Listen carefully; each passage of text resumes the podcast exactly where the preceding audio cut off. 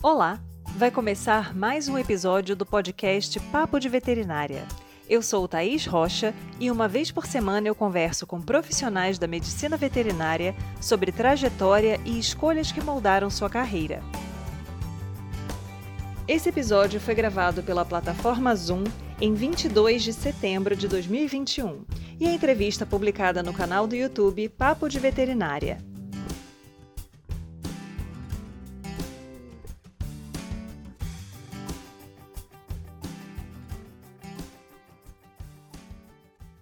A aplicação da visão sistêmica na gestão pecuária é uma nova abordagem que favorece a compreensão mais ampla e profunda das relações humanas, a base de qualquer profissão. E nesse âmbito, Érica Prado nos traz suas percepções sobre a aplicação da visão sistêmica, inicialmente para o crescimento pessoal e depois sobre o agronegócio. Então, seja muito bem-vinda, Érica. Muito obrigada por aceitar nosso convite. Obrigada, Thaís. Olá a todos. É um prazer estar aqui, dividir um pouco da nossa experiência, do nosso conhecimento. Érica, eu gostaria de começar te perguntando quando a gente pensa na aplicação da visão sistêmica, muitas vezes isso vem de uma demanda pessoal, e aí depois você começa a transpor isso para o universo profissional. Com você também foi assim que aconteceu? Sim, Thais, até porque se a gente for olhar dentro do âmbito de ensinamento, a visão sistêmica é muito recente na história da humanidade, seja na parte inicial aplicada, que é a psicologia, orientada para o desenvolvimento humano, e agora a gente começa a ver essa visão extrapolar os limites do desenvolvimento humano e, e ver aplicações dentro das áreas científicas e de trabalho de outros âmbitos. Primeiro a saúde, depois a gente vê o direito, agora medicina veterinária sistêmica, e já desde o início do estudo eu via muita relação das leis em si e as dinâmicas que a gente acompanha na natureza de um modo geral, dentro de rebanhos, dentro do comportamento de equipes. Então eu comecei como desenvolvimento de uma técnica para autodesenvolvimento pessoal, para olhar para os relacionamentos. Eu vejo que quando a gente vai para a visão sistêmica, tudo é movido por campos os campos de memória, né? Então, por exemplo, a profissão tem um campo de memória. As pessoas que vão para aquela profissão, elas têm traços semelhantes de comportamento e dinâmica. Então, a hora que a gente olha, por exemplo, para o âmbito da veterinária, são pessoas que não gostam de conviver com humanos. Então, a gente se refugia. Eu até brinco, né? Porque eu trabalho e aplico tanto na pecuária quanto na agricultura. Eu falo que quando os humanos não gostam muito de humanos, eles vão para a agricultura. Quando eles não gostam de jeito nenhum, eles vão para a veterinária. E aí a gente vai trabalhando esse aspecto de relacionamento e a hora que a gente está lá dentro, vendo a visão sistêmica e vendo as técnicas e vendo que dá para aplicar em muitas outras áreas e atalhar o caminho, a gente acaba desenvolvendo e congruindo né, conhecimentos, que é o meu caso. Hoje, atuante em pecuária de corte, em várias situações eu recorro à visão sistêmica, às constelações, para nortear soluções de uma forma mais consciente sabendo o que é a real origem de toda aquela situação. E essa abordagem ela é bem recente, como você comentou, e eu imagino que haja necessidade até de uma certa adaptação para você começar a introduzir esse tipo de visão dentro de um mundo como o mundo do agronegócio, sendo que você é precursora, né? Está abrindo esse caminho. Então, como é que é essa jornada pessoal e profissional para você começar a integrar esses dois mundos. A gente sabe que, na verdade, tudo está ligado, tudo é interrelacionado, mas em uma visão um pouco mais dissociada, né? uma visão que às vezes a gente tem setorizada ali da, de como as coisas funcionam, parece dar a impressão para a maioria das pessoas, talvez, que são dois mundos completamente à parte. Então, como é que você fez para unir essas duas pegadas aí, para poder aplicar isso no seu dia a dia? É que nós viemos de gerações onde psicologia é uma coisa, medicina veterinária é outra, agronegócio é outro bem diferente. Então, em primeiro lugar, que nesse século XXI a gente caminha para a integração de conhecimentos. Não é mais uma coisa, uma coisa, outra coisa, outra coisa. Isso não desfaz o fato de que o agronegócio ainda é muito resistente a novas técnicas. E a visão sistêmica, ela não nasce da noite para o dia. Então, você começa um caminho de estudo e você entende que tem algumas leis. Essas leis, elas nos diz respeito sobre os relacionamentos, como as coisas se relacionam no mundo. Então, se a gente pensar, a primeira lei é pertencimento. Na verdade, tudo que vive busca ser reconhecido como quem faz parte daquilo, independente de defeitos e qualidades. Então, eu chego em qualquer lugar, eu sei que todos ali, independente do comportamento, eles estão lutando para fazer parte. A segunda é ordem e hierarquia. Quem chegou primeiro viveu muita coisa e garantiu que tudo chegasse até aquele momento para quem chega depois. Então, em primeiro lugar, que quem está ali viveu coisas que você não viveu. Então, você tem que respeitar, ele precede. Às vezes, custou muito para ele, para as coisas chegarem até ali daquele momento. E outra é a hierarquia. Custou muito, mas de repente eu sou chefe num setor recém-chegado de outros tantos. Ou seja, me devem respeito pela minha função, isso é hierarquia mas existe uma ordem. Chegaram primeiro, então eles sabem mais. Então, isso nos leva à terceira lei, que é equilíbrio. A vida é uma troca. Então, dentro da ordem da hierarquia, eu tenho que saber pedir. E se a gente for ver no planeta Terra de modo geral, onde você vai ver a perfeição, não existe perfeição. Por quê? Porque a imperfeição gera a interdependência dos seres vivos, dos sistemas, e isso gera o grande bioma sistêmico que é a biosfera. Então, quando a gente olha para essas leis, é tudo muito lindo, mas aí de repente você vai procurar o seu lugar no mundo, na vida, na minha profissão. E aí, enquanto técnico, depois que você vai sedimentando essa sensação de lugar, ah, hoje eu, Érica, sou médica veterinária. Mineira, filha de gaúcho com mineiro. Então, eu já tenho confronto de duas culturas que fui para as agrárias, ou seja, tem dificuldade de relacionamento com os humanos, que me coloquei no desenvolvimento e fui achando meu lugar. E hoje eu coordeno um grande projeto onde tem várias outras pessoas que se relacionam a mim. E ao mesmo tempo eu dependo de todo um mercado que olha para o meu trabalho e vê valor e entende que quer comprar da gente. Então, quando eu enxergo esse lugar, vai me dando segurança de olhar as dinâmicas de outros lugares. E quando a gente fala assim, ah, visão sistêmica, constelação familiar aplicada ao agronegócio, ah, você vai abrir vai ver toda a minha vida. Não, a gente acessa o sistema, mas isso se a pessoa permite. Ah, por exemplo, eu estou com um sério problema de índices reprodutivos na minha fazenda. Ah, você vacina? Não, eu não vacino, não mineralizo. Não precisa nem abrir um campo sistêmico, né? Não, é nítido. Agora, a pessoa mineraliza, vacina, faz um manejo adequado. Teoricamente, está tudo redondo, mas por que, que tem aquela deficiência reprodutiva? E aí a gente vai ver que muitas vezes as deficiências, as dificuldades, elas servem a compensação de algo ali. Então, existe uma resistência? Existe, mas existe a resistência natural do medo ao novo. E eu vejo que é um campo que vai crescer muito para os próximos anos. Porque nós, enquanto técnicos, nos tornamos mais felizes. Primeiro que a gente se trabalha e a gente encontra nossas dificuldades. O outro chega, ah, você é difícil de relacionamento. É, eu sou. não é novidade para mim. Então, aquilo já não me cria um, um paredão aqui que eu me isolo.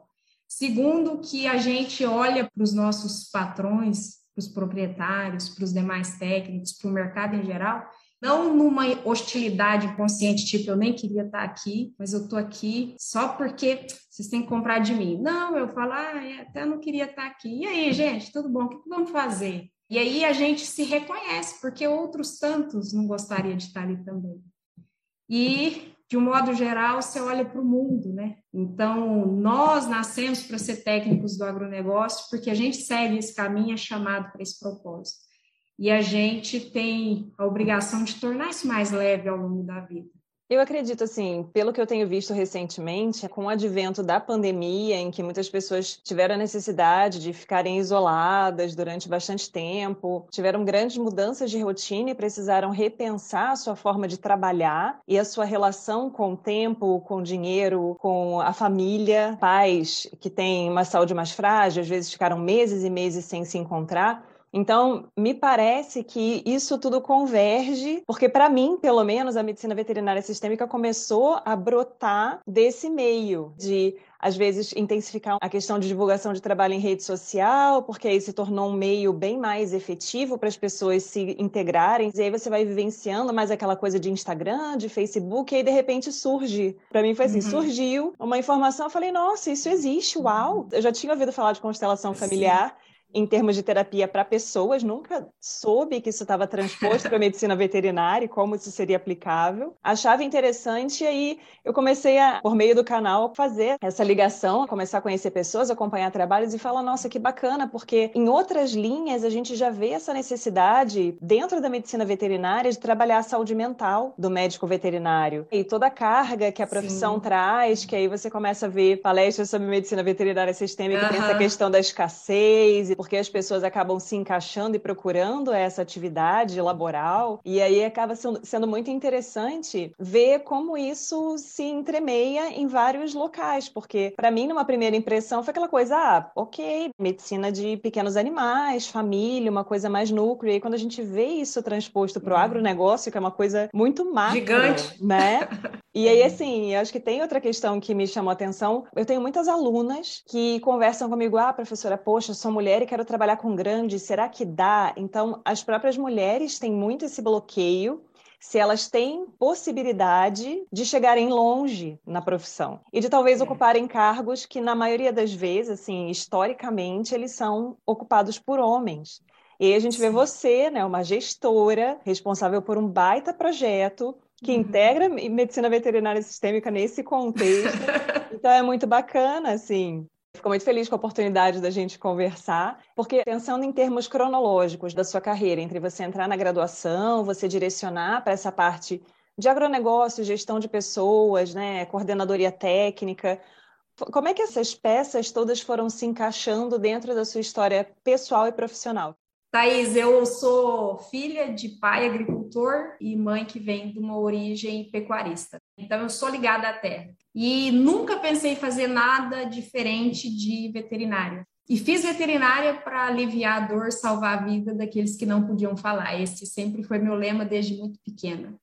Fiz veterinária em Uberaba, capital do Zebu. Então, durante todo o período da graduação, eu fui uma pessoa que esteve ligada a estágios, está, então, estagiei nos principais criatórios de gado PO do Brasil que estava em Uberaba, estagiei dentro de instituições importantes, como o Instituto Zootecnia e outras é, faculdades. Sempre tive ligada à pesquisa, acompanhei muito o trabalho da BCZ em campo, porque eu acompanhava as exposições enquanto estagiária, então fui tendo esse conhecimento. E eu nunca escolhi, eu até brinco que a vida me escolheu, porque quando eu olho para a graduação, eu tinha uma facilidade grande de clínica e cirurgia, e ao mesmo tempo, os meus estágios quase todos eram grandes. Acabava indo, né? Inconscientemente eu ia para os grandes. E quando eu fui para formar, foi bem na época que surgiu a lei do estágio remunerado extracurricular. As empresas não entenderam nada, cancelaram todos os nossos estágios e a gente tinha dificuldade de conseguir estágio. E aí eu lembro que o Fábio, do Instituto Zootecnia, um dia eu conversando com ele, eu tinha feito estágio lá, falei, ah, será que vocês me aceitam? Ele falou, tem um lugar que você vai gostar de conhecer no Mato Grosso do Sul. E eu fui para a produção, produção consultoria rural, fui para uma empresa de gestão pecuária.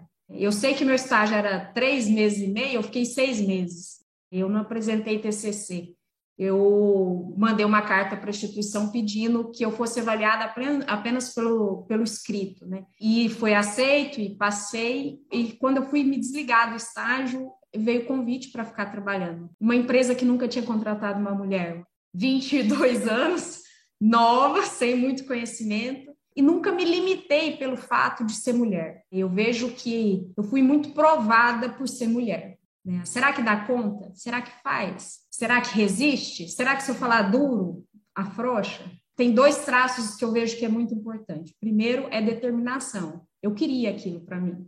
Eu me sentia bem lá. Segundo é postura. E depois veio a sistêmica que fez todo sentido. Eu não me distinguia. Não era porque eu era mulher que eu não podia estar ali ou não daria conta. Então, algo que me ajudou muito. Eu nunca fiquei me colocando à prova. E a vida foi me dando oportunidades, eu fui agarrando e fui fazendo. O que, que eu vejo de lá, dentro da produção? Eu assumi a coordenação técnica de um projeto, agreguei quase 300% de crescimento em cinco anos. De lá saí para o Paint, agreguei mais 500% de crescimento. De lá eu vim para a Grendene, que hoje soma um faturamento três vezes maior do que quando eu assumi. Então, quando eu olho, eu sempre fui uma pessoa muito dedicada profissionalmente. Uma foi a minha conduta, por ser mulher e por estar sempre à prova e gerar. Existe hoje, eu escuto muito sobre sororidade da mulher, né? Isso é um conceito novo e dentro do agro ainda tem que evoluir muito. porque as mulheres se veem como biscate umas às outras, né? Tipo, essa biscate só vive no meio de homem, aquela coisa. Então, existe, antes da questão do homem testar a gente, existe também um olhar maldoso da própria mulher contra as mulheres do agro. Então, a postura foi essencial, no sentido de que, ao longo de todo esse processo, sou muito bem sucedida profissionalmente. Hoje eu tenho respeito de colegas de profissão, de clientes, de mulheres do agro. E isso teve um custo, que o custo é que a gente acaba se masculinizando como uma forma de proteção, antes de tudo. A gente tem que tomar cuidado nesse sentido, que a gente é mulher e a gente de vez em quando perde a identidade, porque de repente, para se proteger e para causar menos atrito, muitas das vezes a gente esquece da nossa essência principal. Lá na frente a gente começa a entrar, e aí entra o autodesenvolvimento, por exemplo, que lá na frente a gente chega no ponto em que, poxa, eu estou bem sucedida, mas quem que eu sou? Eu chego num lugar, as pessoas me olham, os homens me olham, eu não sou um homem, ainda que pareça.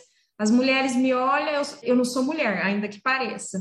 Né? E aí você fica nessa crise de identidade. Eu sou um homem, sou mulher. O meus assuntos é junto com os homens, mas eu queria estar com as mulheres, mas o assunto delas, no caso, foi meu. Né? Então, e aí a gente começa esse desenvolvimento. Né? Coordenar hoje um projeto no lugar que eu estou, de vez em quando nem cai a ficha. E quando eu olho, ah, que, que tem espaço para mulher? Tem espaço para mulher, tem que querer. E o maior desafio da mulher no agro chama-se maternidade.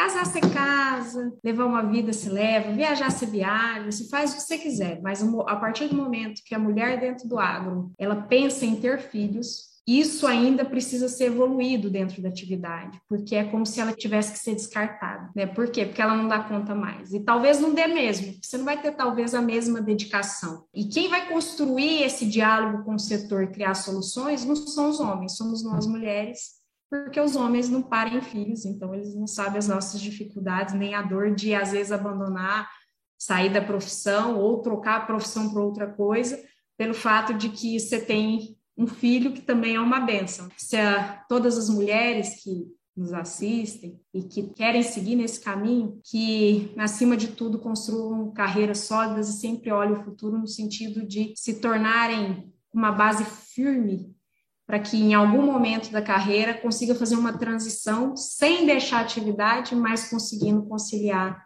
a maternidade.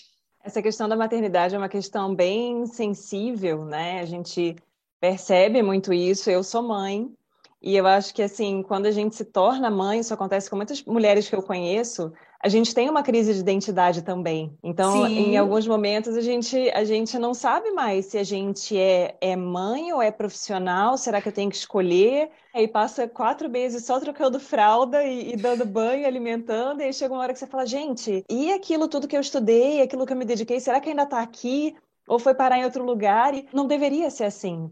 Mas realmente é uma questão bem importante e acho que encaixa muito isso que você falou, né? Realmente precisa da visão feminina para que isso se integre e quebre aquela barreira de todo aquele preconceito de que a mulher perde a capacidade de se dedicar é. porque as prioridades mudam. Mas isso não torna você uma, uma profissional inferior ao que você era antes. Muito pelo contrário, você se torna um ser humano tão mais pleno que isso só pode agregar profissionalmente a você. Então não tem como fazer muito é. essa divisão, mas ainda é muito complicado isso. Thaís, e na verdade é assim, o setor começa a ter mais mulheres, mas a mulher ela é igual ao homem. Eu entendo que existe uma série de limitações para uma mulher durante uma gestação no agro e após ter um filho no agro. Então, por quê? As jornadas de trabalho geralmente começam muito cedo, extrapola o horário muitas das vezes, tem distâncias a percorrer, tem responsabilidades, você está batendo gado, o curral liga, chama, você vai largar tudo e sair. Né? Então, eu entendo que existem as limitações. Qual que é o maior desafio, por exemplo, para a mulher em si?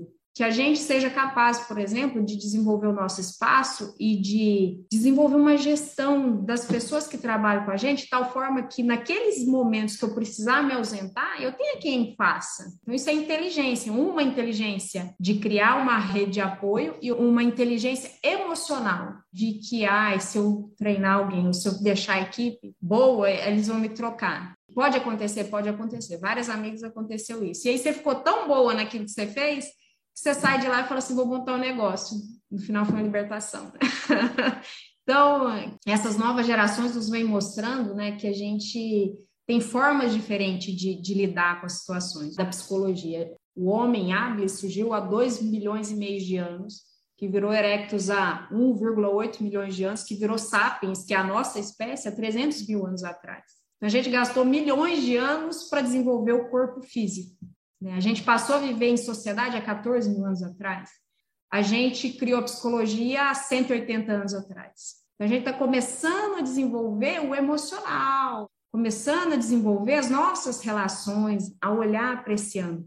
Então, quer dizer que essas novas gerações que vêm, muitas das coisas que eu vou, vão ouvir eu falar aqui, ah, isso eu já sabia. Pois é, a minha geração gastou 34 anos para aprender e começar a pensar diferente. Eu tenho certeza que as gerações que me escutam são mais jovens, vão ser capazes de moldar a estratégia. Por exemplo, ter uma maior familiaridade com a tecnologia.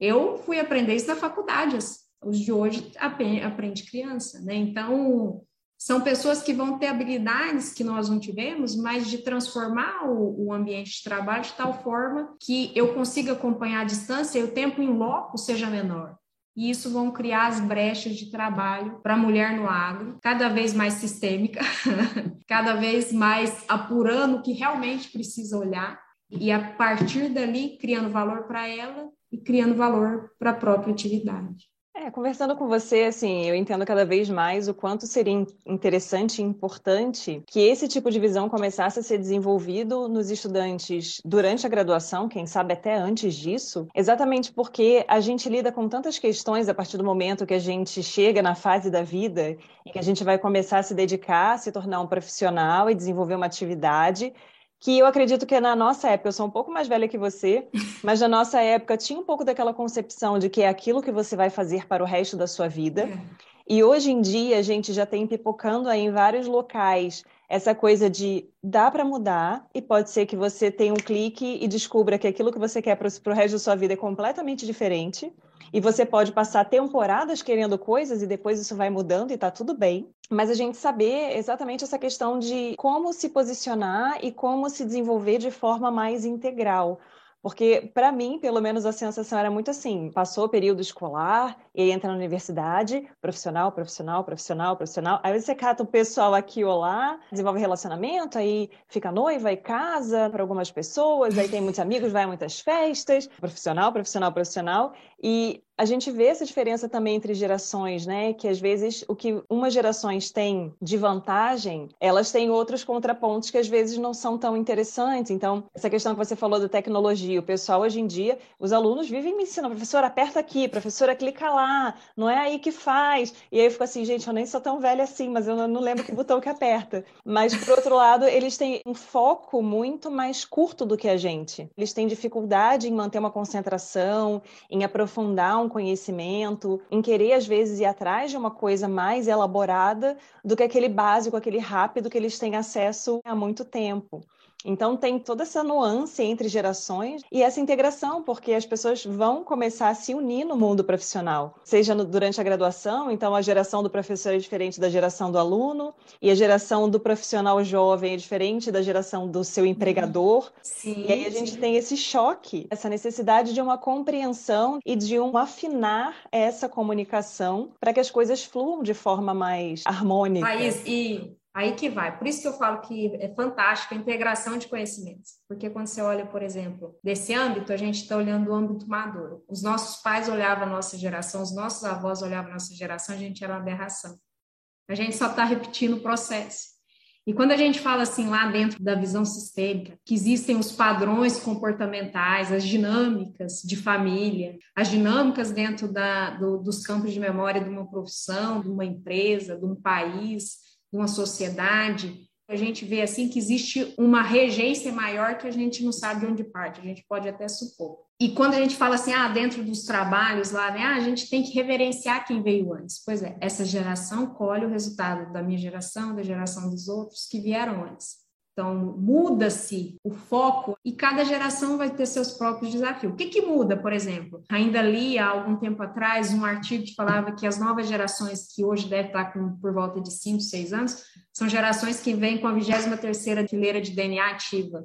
Nossa geração não tinha. Ou seja, tamanha foi a exposição ao longo dos anos do ser humano que ele desenvolveu hábitos, compreensões, consciência que hoje ele já tem outras, uma evolução genética, se a gente for ver assim, de adaptação ao meio. As experimentações que as pessoas vão passando vão causando reações que vão gerando outras memórias que vão modificando o comportamento. E toda limitação que é condicionada vai ser compensada, né? A humanidade vai ter que voltar a atenção para aquilo e falar: olha, pensando bem, a gente agora tem que desenvolver comportamento. Então, a vida é cíclica quando a gente parte desse processo, a gente não caminha para o fim do mundo. A gente caminha para um processo de desenvolvimento de consciência.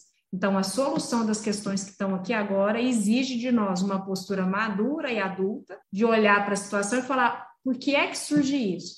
Ah, isso surge porque foram gerações em que todos os pais estavam trabalhando fora e o filho foi criado no celular. Então, é, ele não existe limite, ele tem um perfil de comportamento que ele não se relaciona, por quê? O primeiro relacionamento importante deles era o pai e a mãe. Você relacionou? Não, eles nem me olhavam. Eles me davam o celular. A minha relação era o celular. Então eu tenho que fazer o quê? Eu tenho que olhar para trás e entender que agora eu tenho que olhar nos olhos dos meus pais. Então vai ser uma geração que lá na frente vai estimular o desenvolvimento social, porque ela vai reconhecer que isso limitou a sua própria felicidade e existência. E aí você vai falar assim: "Ah, mas Sempre vai ser assim? Talvez exatamente por, porque a gente até fala dentro da psicologia, né? Que quanto maior a dor, a sombra, maior a luz que está por vir. Então, uma geração que foi tão sofrida com a ausência dos pais, o dia que ela re resolver trabalhar, de olhar os pais nos olhos, entender que aquele humano, ele também tinha suas dores de querer conquistar coisas que não dava, ele vai enxergar uma série de processos que vai tirar a, a humanidade para um outro patamar muito mais evoluído, evoluído no sentido que de desenvolvimento de práticas humanas, holísticas, para tratar a própria espécie e, consequentemente, depois o planeta. Com certeza. Muito interessante começar a juntar esses pontos e tentando um nível de compreensão um pouco maior do que aquele que a gente vem de fábrica. E aí, Érica, pensando na questão da coordenação técnica, para quem não tem muito conhecimento a respeito dessas divisões da área mais empresarial, como é que é um trabalho de coordenação técnica? No que consiste esse trabalho?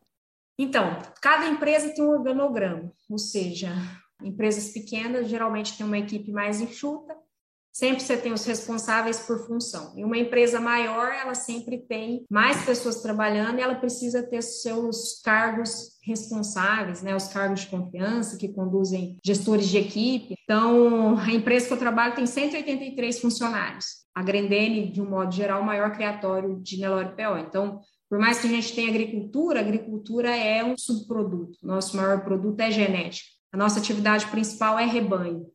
E quando a gente olha para a genética, você tem que olhar a gestão de rebanho em termos de índices zootécnicos, então planejar a citação de monta, definir a utilização de reprodutores, fazer acasalamento, definir desmama, depois sobreano, criar uma estrutura de venda, então de apresentação de produto para o mercado, de precificação, de posicionamento dentro do mercado de modo geral. Então isso gera faturamento, faturamento é que paga as contas. Então, a coordenação técnica, ela olha todos esses âmbitos. Então, planeja, define e trabalha em posições mais estratégicas. A coordenação técnica é um cargo de gestão. Tem que estar afiado para olhar os diferentes âmbitos, verificar o que está dando certo, está dando errado, conferir, ajustar, criar novas estratégias e isso alinhado com o planejamento que deixa mais retorno dentro da empresa que a gente trabalha. Quando a gente fala em veterinário, de um modo geral, um dos grandes deficiências dentro do processo da veterinária no Brasil é que a gente não é trabalhado nem ensinado para ser gestor. A gente nem tem conhecimento das principais índices econômicos, como que a gente aborda, enfim. E é algo que a gente tem que se atentar para desenvolver, porque os grandes cargos precisa de planejamento, precisa de olhar para financeiro, saber entender é, posicionamento de produto. Então, a coordenação envolve tudo isso. Uma pergunta que eu ia te fazer é quais são as características que você enxerga que são importantes para pessoas que têm o desejo de trabalhar na área de gestão? Porque dentro da medicina veterinária, o volume de conhecimento ele vem aumentando muito Então, nas primeiras faculdades de veterinário, o cara formava, o cara atendia tudo. Avestruz, periquito, cachorro, gato, vaca. E hoje em dia a gente tem uma verticalização e um nível de conhecimento bem maior. E isso acaba dificultando você fazer um curso em cinco anos que atenda todas as possibilidades de atuação desse profissional. E aí, muitas vezes, é necessário a pessoa ter essa visão e fazer uma formação por fora, especialização, um MBA para poder agregar conhecimentos que ela vai precisar utilizar ali naquele dia a dia do trabalho dela. Então, além das características de cursos e de formação complementar, existe também provavelmente algum perfil de pessoa que se adequa um pouco mais a esse tipo de trabalho. Então, quais seriam essas características? Primeira delas, eu acho que acima de tudo é segurança. Ninguém sabe tudo, mas quem olha para um gestor tem que olhar para ele confiar. Não é arrogância, é segurança. Ou seja, eu vou assumir a bronca. Eu vou chamar no peito e vou fazer. E a hora que der errado, eu vou falar assim: eu ordenei fazer isso. Então, você tem que sempre, antes de qualquer coisa, ter essa segurança. Segundo, ter humildade, até de relacionar, falar assim: ó, oh, tô pensando em fazer assim, você acha que é melhor? Não, não, vamos por, por aquele outro caminho. Ah, boa mesmo, vai por aquele outro caminho e encontra lá. Então, você tem humildade de perguntar e, ao mesmo tempo, você não sai do seu lugar de gestor. Então, segurança, humildade e visão holística. A ponto de, de você pensar assim, como é que funciona o trabalho nessa atividade? Funciona assim, a hora que chegar um erro, você conseguir reconceber o caminho e falar, ah, eu acho que é aqui. Se não tiver visão holística, chega um problema, você ataca o problema, mas você não ataca a causa. Tem que gostar de número. A gente precisa de número para a gente não virar número. Porque se você domina o número, você cria estratégia que outros não criam. Quando a gente tem um conhecimento, fala assim, ah, eu vou entrar na graduação, eu vou batalhar por tal área, a gente sempre vai atrás de fazer cursos, entender, fazer estágio, conhecer. Se a gente ainda não se decide, é imprescindível fazer um, o mínimo do mínimo do mínimo um curso de administração para entender os principais índices, quando se calcula as principais fatores do negócio. Ah, quanto que custa produzir aquilo?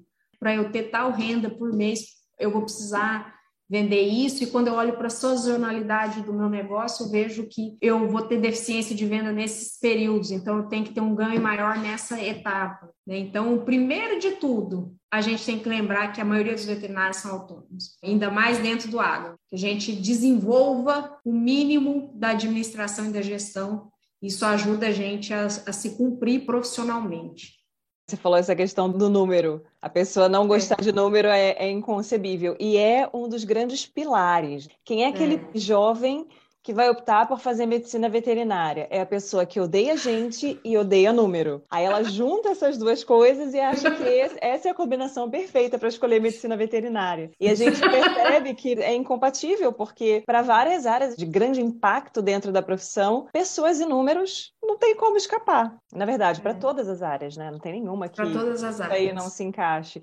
Então, realmente precisa mudar essa visão e entender que a gente precisa saber administrar a nossa carreira financeiramente Sim. também. E é uma questão que a gente não tem, né? Falta essa, essa educação financeira e essa organização. E aí eu vou mais longe. Quando a gente olha, quem é que gosta de bicho? A criança. A maioria das pessoas escolhe a veterinária porque não gosta de gente, não quer mexer com gente e não gosta de número. Então, essa é a criança, a criança que não faz conta. Então, quando a gente olha no âmbito psicoterápico, a gente enxerga que você tem corpo físico, psíquico, emocional espiritual. E quando a gente está desse processo, a gente se desenvolve fisicamente, psicicamente, raciocínio, em reação ao mundo. Emocionalmente, a gente tem que desenvolver, porque muitas das vezes a emoção não desenvolve junto com o corpo. Então, eu tenho 40 anos, mas eu tenho o que a gente chama de postura infantil. Estou lá na criança esperando que eu ganhe na Mega Sena. O adulto fala assim: não vou ganhar. Se eu não trabalhar e no suar, não vou ganhar dinheiro na vida e vou passar a vida inteira esperando. Então, hoje a gente fala em medicina veterinária sistêmica. Nossos pais levavam a gente em psicólogo porque achavam que a gente era meio maluco às vezes. A minha geração ia no psicólogo só se fosse meio tantando as ideias, falava desse jeito pra gente.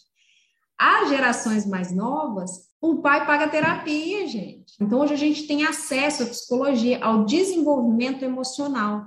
Para quê? Para que a nossa postura esteja alinhada com o nosso corpo, para as pessoas olhar para a gente e falar assim, nossa, a Erika é uma mulher de 34 anos. É, e a hora que conversa com ela, falar, ah, é, 34 anos. Então, a gente tem que estar tá alinhado. porque a gente tem que sair daquela criança que cuida do bichinho fofo lindo, é lindo, é bonitinho, a coisa mais fofa do mundo, abraça e aperta e fala assim, então, sua consulta vai custar 200 reais, mas isso eu posso dar um desconto de 5% para o seu proprietário. Continua sendo lindo, bichinho, mas eu estou na minha postura adulta.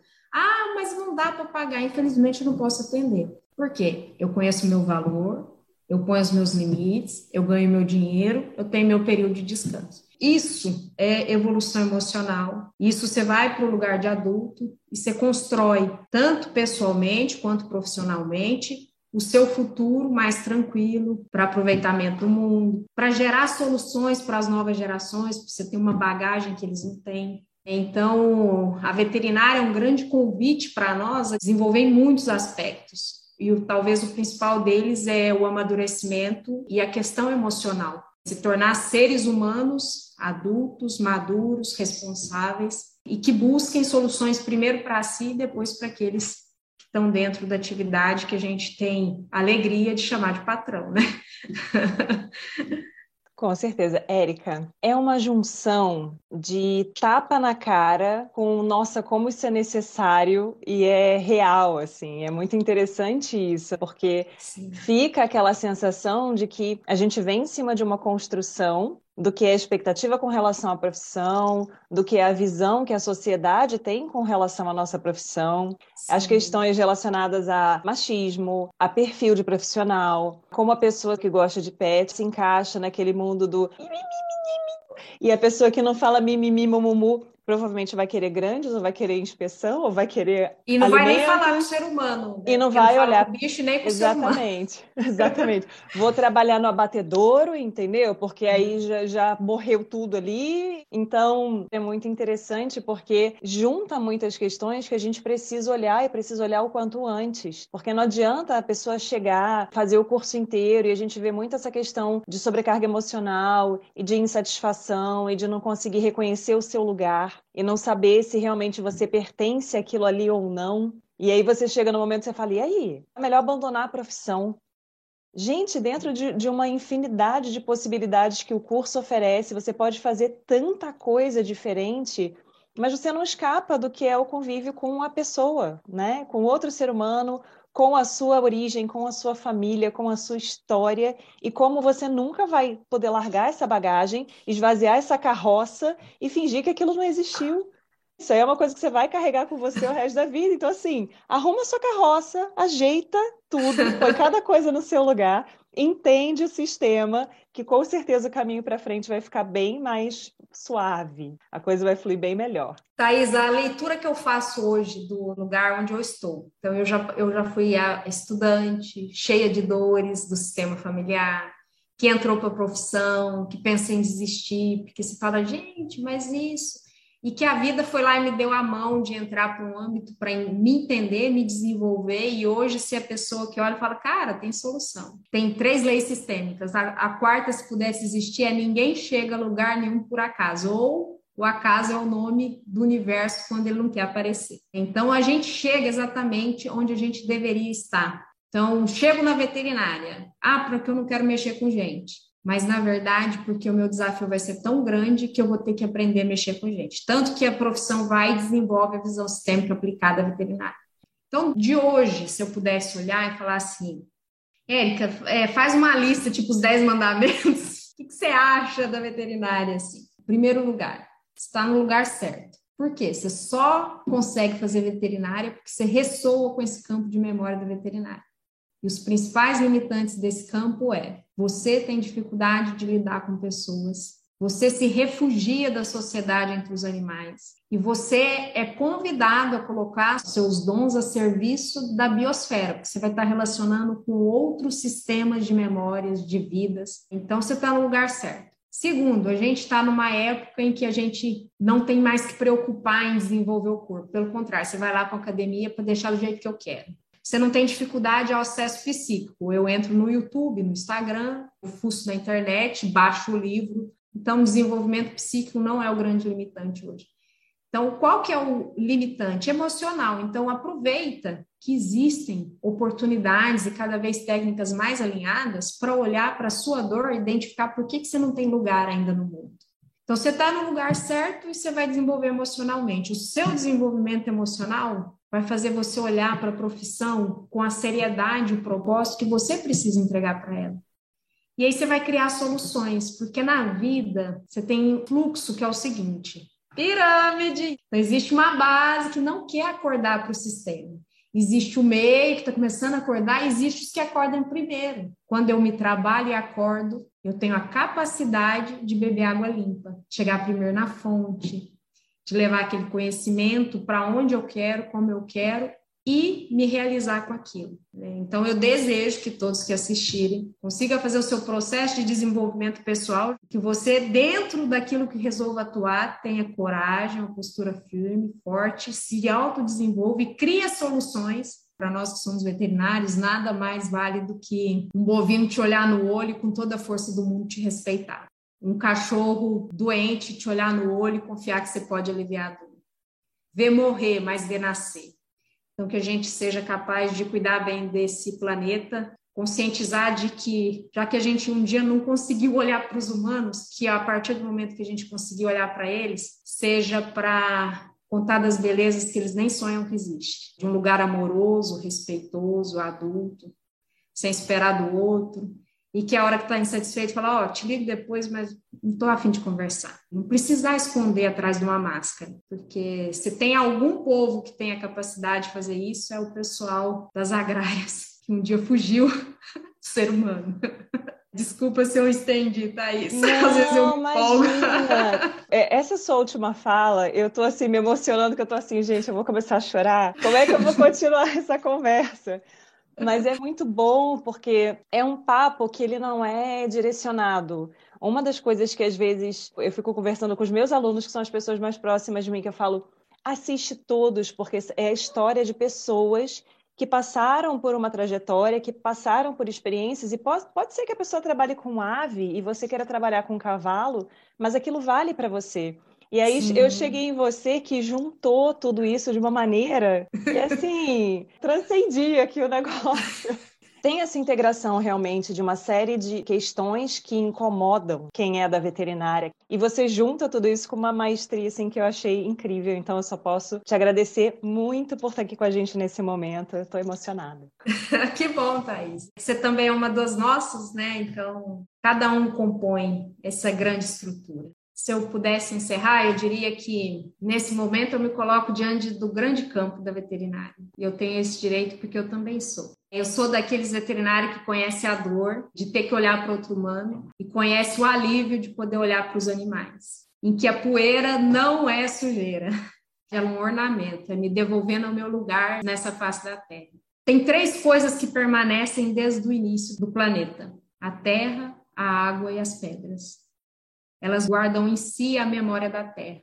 Já viram tantas formas de vida passar por aqui, tanta evolução, principalmente da espécie humana, que detém a razão. Já viram tantas soluções. Já viram desastres e compensações. E a vida permanece. Inocentes seríamos nós de pensar que a vida finda com as nossas ações, sendo que pode vir uma pandemia e findar com uma meia dúzia de gente. E o planeta mostra que mais do que nunca ele está atento que as transformações vão gerar questões para que nós mesmos resolvamos. E que a humanidade vai se transformar ainda mais, até o ponto em que ela vai ser capaz de olhar para si, em primeiro lugar, uns nos olhos dos outros, e reconhecer que somos iguais, independentes de qualidades e defeitos. E que depois de olhar para uns para os outros, a gente vai olhar para as plantas, para os animais, para o planeta, e vai entender que não existe humanidade existe um todo do qual nós fazemos parte, que não é uma pirâmide, dá para ser um ecossistema em que a gente utilize, crie soluções, identifique os desequilíbrios, faça as próprias compensações, para que assim a gente vá para um outro nível de consciência. Estar consciente, junto, desenvolvendo, conversando, tendo a liberdade de falar assim: hoje está uma merda. Bom dia, hoje para mim está um péssimo dia a sinceridade de que o outro também me vê na minha dor e eu não preciso esconder. Então, de um modo geral, esse grande campo de dor da veterinária, ele, ela olha para grandes soluções no futuro. Então, nós somos as primeiras gerações a fazer um movimento. Então, meus queridos, arregaçem as mangas, escolha suas áreas e comece a terapia. Pelo amor de Deus, eu quero estar com 90 anos e ver uma turma mais evoluída. Maravilhosa, Érica, muito obrigada. Sim, eu tô, já falei, emocionada, lágrimas nos olhos, extremamente grata por esse momento, por você estar aqui com a gente, por compartilhar isso, por ajudar a abrir esse caminho. E eu vou encerrar por aqui, porque tem tanta coisa para processar e para digerir que eu acho que isso é um processo muito longo. Mas eu gostaria mais uma vez de agradecer por você estar aqui iluminando tantas pessoas com o que você aprendeu, com o que você evoluiu até aqui. Eu tenho certeza que você vai mais longe e todos nós vamos juntos. Muito obrigada. Amém. Este foi o Papo de Veterinária. Obrigada por ficar conosco até aqui. E não esqueça de compartilhar com seus colegas que também gostariam de saber mais sobre a profissão. Toda quarta-feira temos vídeos novos no youtube.com/papo de veterinária. E às segundas-feiras estarei aqui com vocês para mais um episódio. Até lá!